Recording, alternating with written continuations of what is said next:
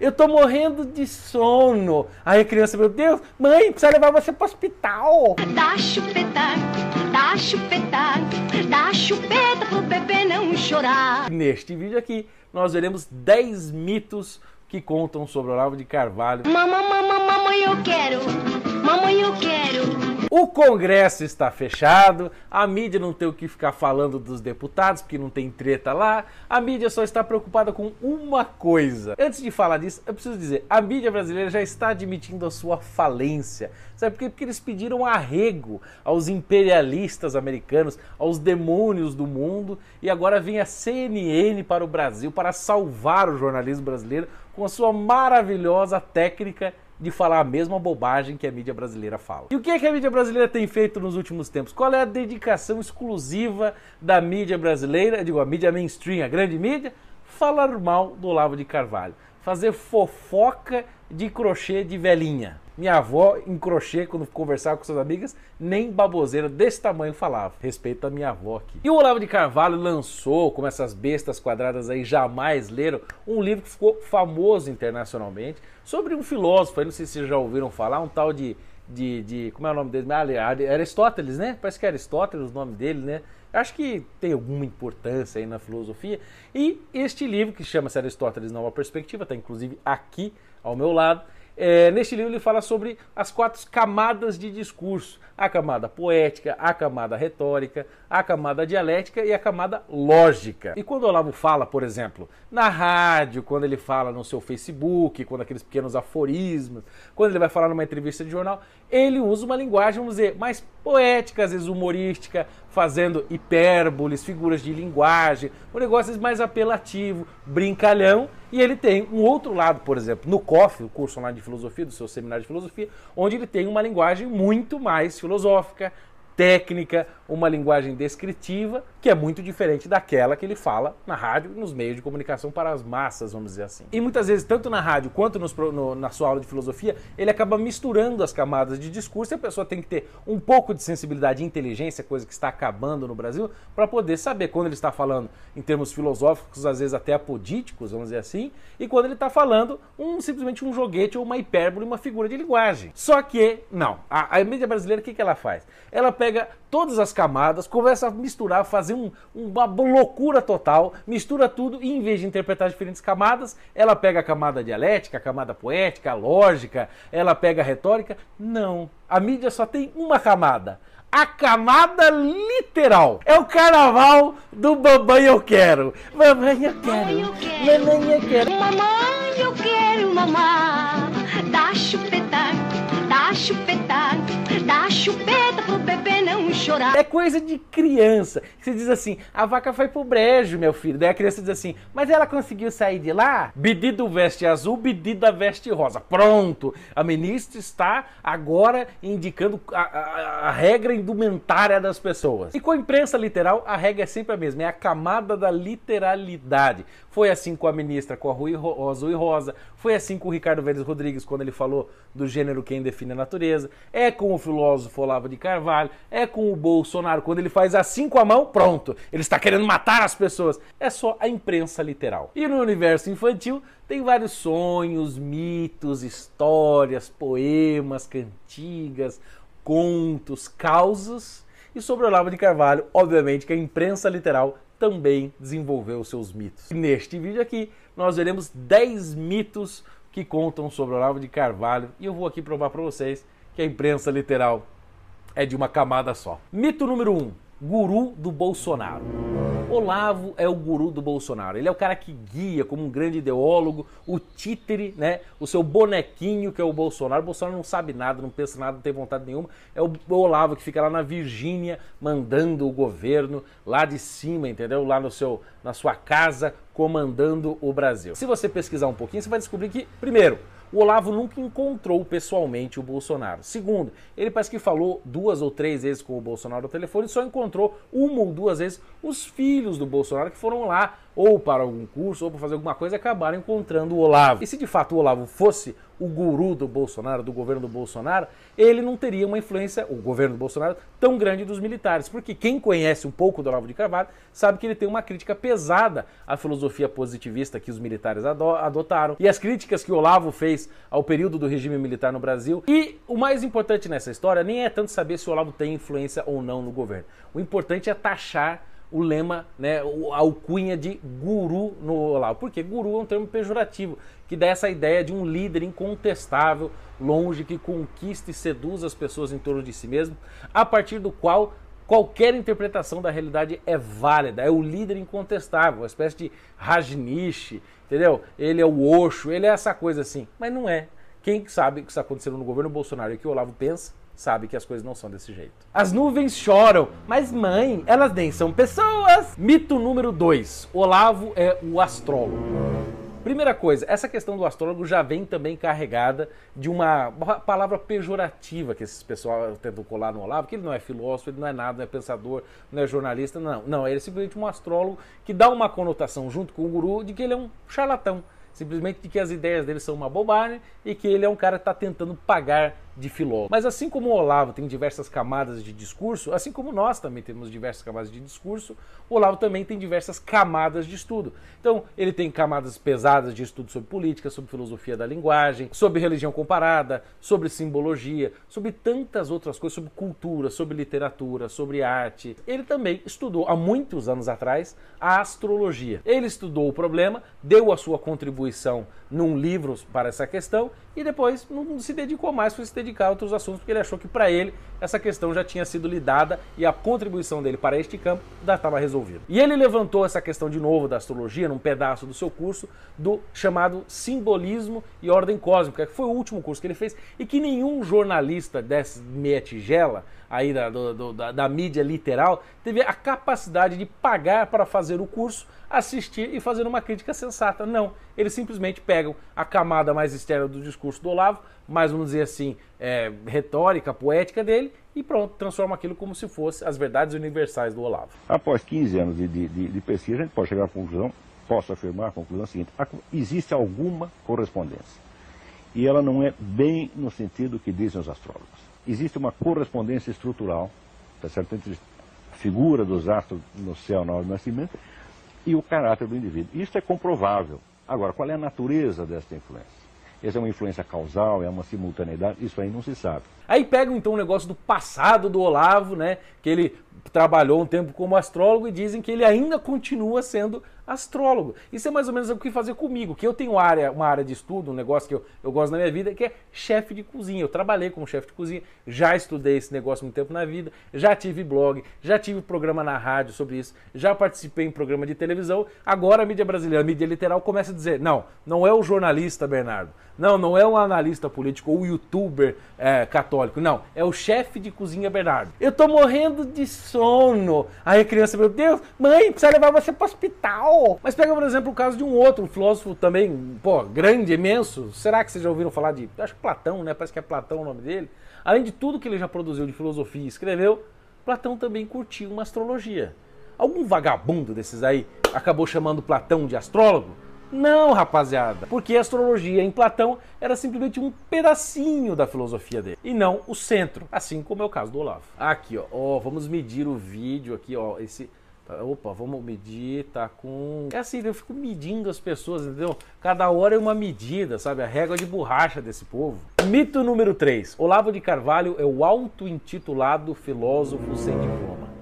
Ah, o problema é que o Olavo de Carvalho não, ele não terminou, ele se, saiu da escola muito cedo, ele não tem diploma de filosofia, não tem doutorado, pós-doutorado, não é livre docente, escambau, então ele não pode falar nada de filosofia. A filosofia surgiu com um cara que não produziu um livro e não tinha formação de doutor, de pós-doutor, nem nada, surgiu a partir de um sacrifício do sacrifício da morte de Sócrates. A filosofia que nasceu com Sócrates surgiu a partir do sacrifício da sua morte tomando a famosa cicuta. Mas Sócrates é outro astrólogo também que ensinou Platão, né? Aristóteles, Tomás de Aquino, esse povo aí que tinha pontos das suas filosofias que às vezes abordavam astrologia, mas são todos astrólogos, né? inclusive o Olavo. Escutem essa brevíssima explicação que o Olavo de Carvalho dá sobre, sobre autor e autoria. Qual é a credibilidade dele para falar sem diploma? Apesar de não ter sido formado na academia, ele se auto-intitula filósofo. É, filósofo não é um título acadêmico.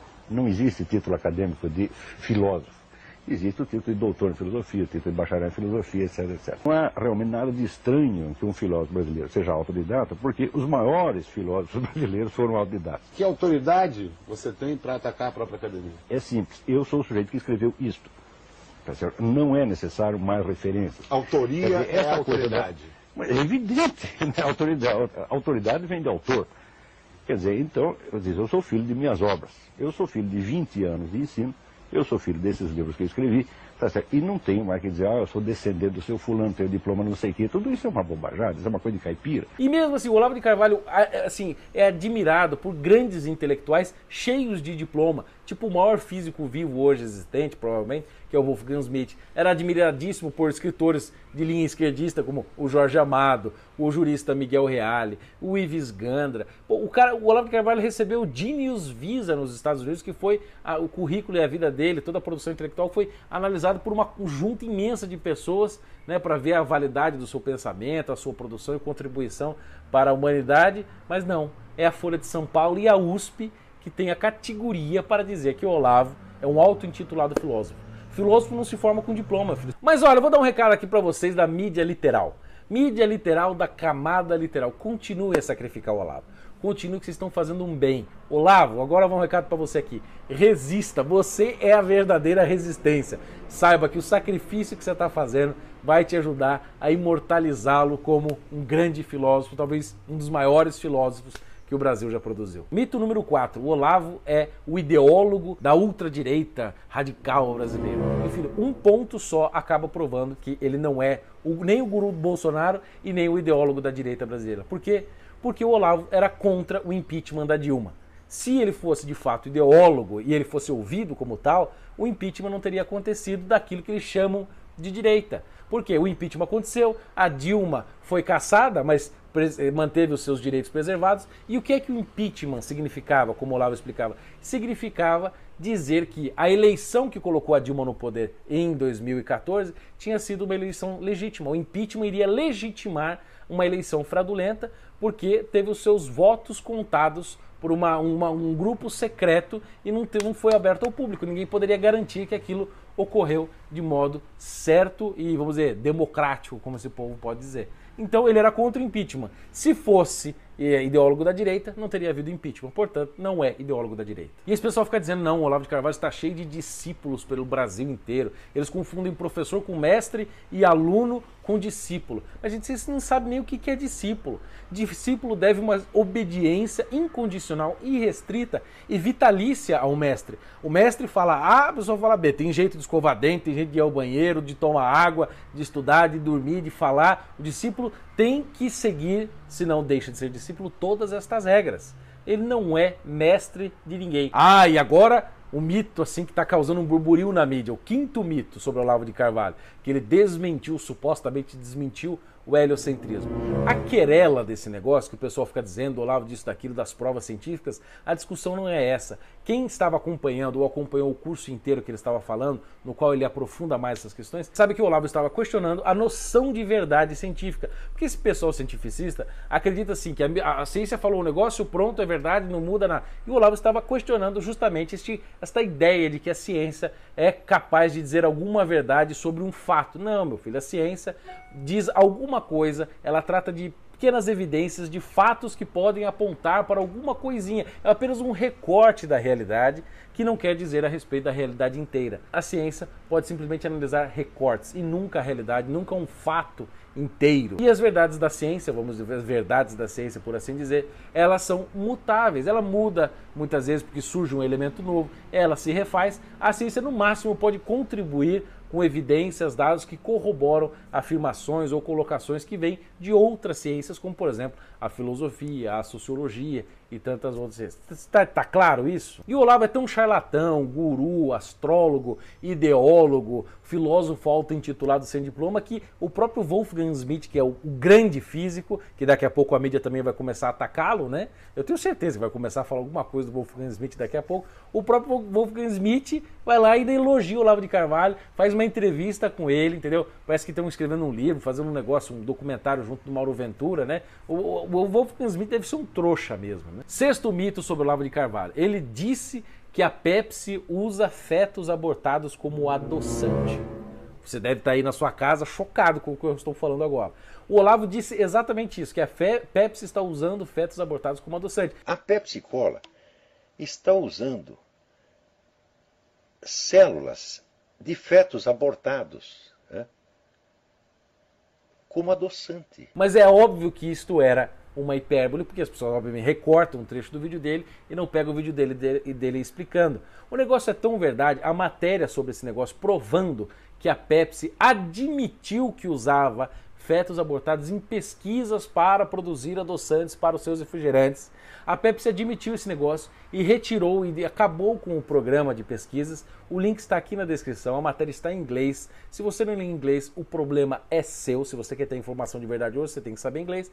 Você leia a matéria e você tira suas próprias conclusões mídia literal. Sétimo mito sobre Olavo de Carvalho. Ele é o responsável por criar o mito, a ideia, a falsidade, o exagero, o astrólogo ideólogo, auto-intitulado filósofo, o cara que desbancou o heliocentrismo, diz que Newton era um burro, criou mais uma invenção que ele, ele importou dos Estados Unidos de que existe uma coisa chamada marxismo cultural, um grupo de esquerdistas que trabalha sorrateiramente na cultura para destruir a civilização usando Gramsci. Não, nunca fizeram isso. Nunca fizeram? Ah, olha, se você, ó, se você tivesse lido livros do Olavo, por exemplo, como O Jardim das Aflições, Nova Era e Revolução, opa, tá aqui, Nova Era e Revolução Cultural, o imbecil coletivo já bastaria para você ver o que o Olavo apresenta aqui. Mas como o Olavo é um charlatão, como o Olavo é um mentiroso, e não sei o quê, eu vou pegar os próprios comunistas, o diálogo interno do Partido Comunista do Brasil, da esquerda do Partidão no Brasil, e vou mostrar como eles admitiram que eles tinham hegemonia, como eles usavam Gramsci e como eles estavam fazendo de tudo para tomar a cultura e como eles admitem que conseguiram. Tá aqui, ó, seus idiotas, seus, seus mentirosos. Eu vou usar bem o estilo Olavo de Carvalho, entendeu? Vai tomar no meio do seu. Eu não aguento mais esse jornalismo brasileiro que fica mentindo e ocultando. Só que tem gente como eu que tem a pachorra de pegar a literatura técnica do diálogo interno dos comunistas e ver o que vocês dizem. E aqui, neste livro, vocês admitem em vários artigos a hegemonia que vocês tinham. Eu vou mostrar para vocês aqui algumas citações. Ó, oh, tá esse artigo aqui do comunista Carlos Nelson Coutinho, vocês sabem bem quem que é. Ele diz o Gramsci no Brasil, recepção e usos, que é um artigo em que ele vai discutir a recepção do Gramsci no Brasil, como teve o abandono das teses e das teorias do Georg Lukács, etc. E neste artigo aqui, logo no começo, ele fala o seguinte, que quando se desencadeou no Brasil a nova batalha contra o marxismo, foi possível, em muitos casos, enfrentá-lo, ou seja, vencer a oposição contra o marxismo, com armas críticas fornecidas pelas reflexões gramscianas de Antônio Gramsci, as quais, de resto, têm uma significativa influência cultural política do PT. Tá bom, eu vou dar mais uma. Ó, veja só essa outra citação aqui, como não tem marxismo cultural, não tem Antônio Gramsci, não tem hegemonia. Escuta essa. Mas é sobretudo no PT, particularmente nos últimos anos, o livro é de 2007, que se pode registrar com maior intensidade a presença das formulações gramscianas.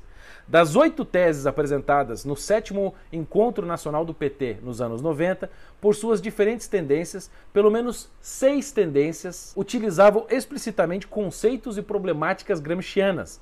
Isso se repetiu nos sucessivos congressos e encontros deste partido, 91, 93, 94.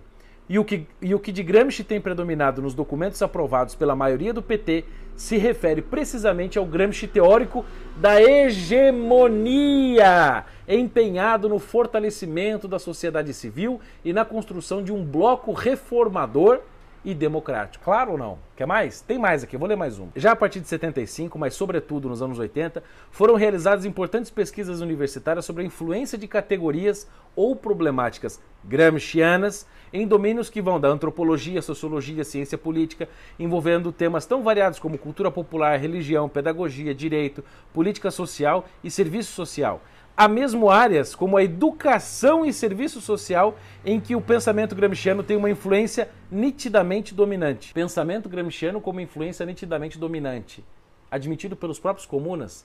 Tá claro, vocês mesmos reconhecem a hegemonia que o Olavo alega e continua.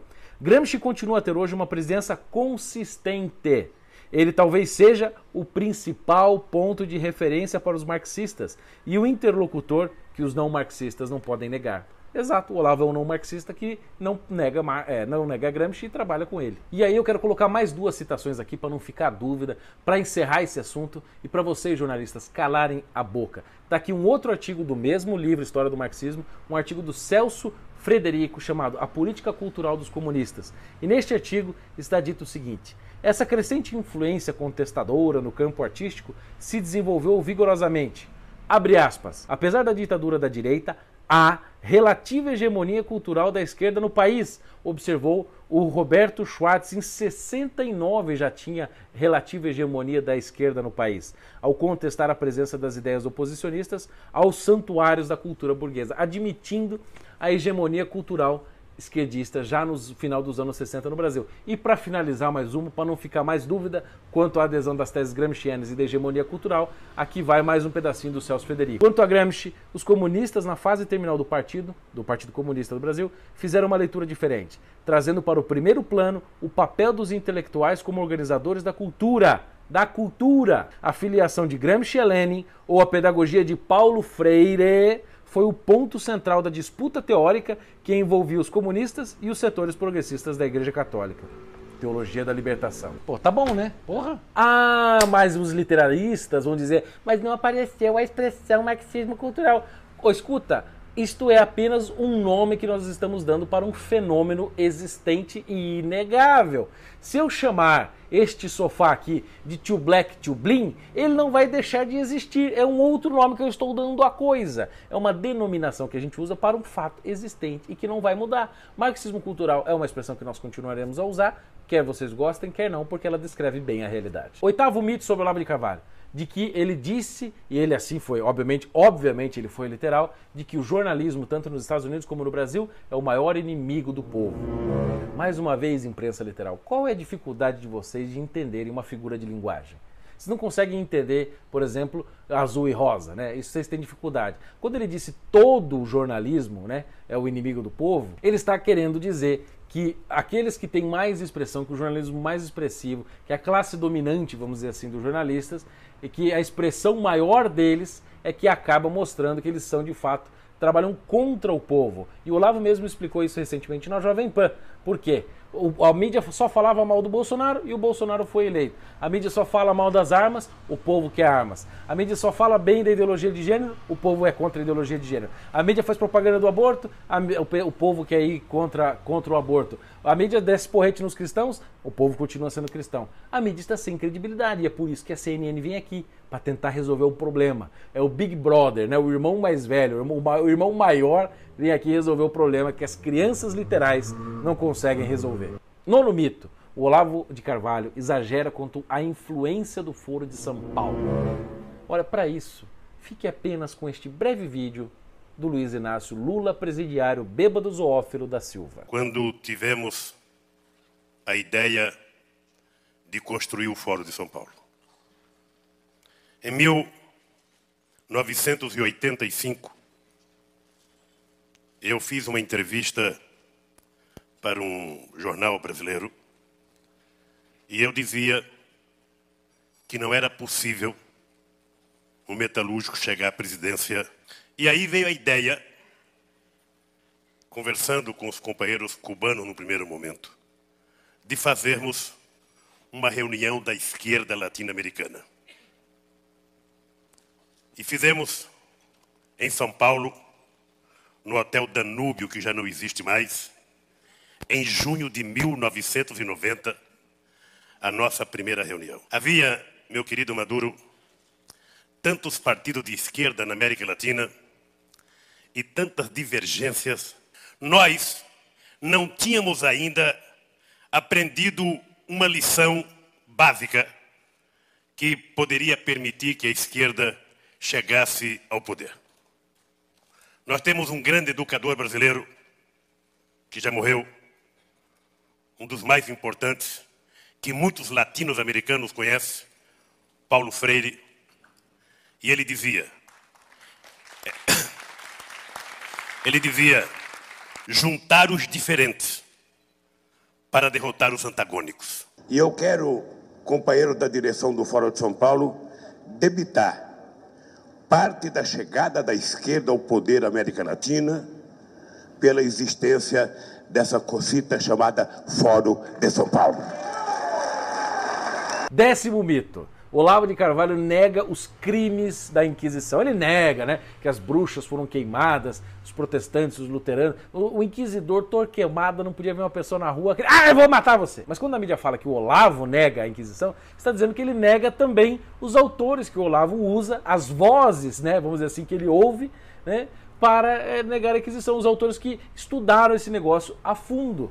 Né? Tem aquele negócio do Sócrates que diz que ouviu uma voz, né? o Descartes ouviu uma voz, Lutero ouviu uma voz, né? o Olavo fica com muitas vozes. Acho que é o problema, né? A mídia acha que é muito problema o Olavo ter muita voz de autor na cabeça. Então aqui vai para vocês algumas indicações de livros, indicações que mostram que o Olavo de fato tem razão. Então vamos lá, primeira coisa que vocês têm que entender um pouco sobre Idade Média. Então vamos aqui três livros de cultura básica da Idade Média. O primeiro dele é do Ricardo da Costa, Impressões sobre a Idade Média.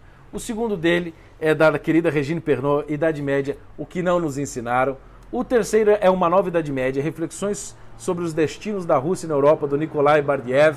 Está aqui. E o Cabal, para mostrar para vocês, do Christian Iturralde, é um sobrenome difícil, Iturralde, chamado Inquisição, o Tribunal da Misericórdia. É um livrinho bacana, mas o Olavo está negando tudo isso, né? Negou esse aqui, negou esse aqui, negou tudo, negou tudo. E por final teve um congresso organizado em 1998 pelo então Papa eh, João Paulo II, hoje São João Paulo II, mostrando e provando com vários especialistas, ateus, protestantes, católicos, etc., analisando o período histórico da Inquisição, provando que 99% das coisas que falam sobre a Inquisição na grande mídia é tudo uma grande balela. Então, quando ele nega os crimes da Inquisição, ele não quer dizer que a Inquisição não matou pessoas. Ele quer dizer que o que dizem sobre a Inquisição não é verdade. O que dizem, o que essa porcaria desse nome da Rosa, essa mentira histórica do Humberto Eco, é a grande, vamos dizer assim, grande nome né, nas artes que propaga o período obscuro da Inquisição, enquanto nega as maravilhas que a Inquisição produziu, por exemplo, para o direito. O direito ao contraditório, direito à ampla defesa, presunção da inocência e tantas outras coisas que foram criadas por causa da Inquisição. Olavo, meu ideólogo, meu guru, meu auto-intitulado filósofo, meu astrólogo, você meu mestre, eu sou seu discípulo. A que horas que eu devo ir no banheiro? Brincadeira, Olavo. Olavo, resista, nós estamos contigo. O Brasil é com você, entendeu? O Olavo tem razão. Vocês aí, agora se deem um trabalho de pesquisar e ler. Parem com essas bobeiras. Se quiserem de fato refutar o um negócio sério, peguem o um livro do Olavo.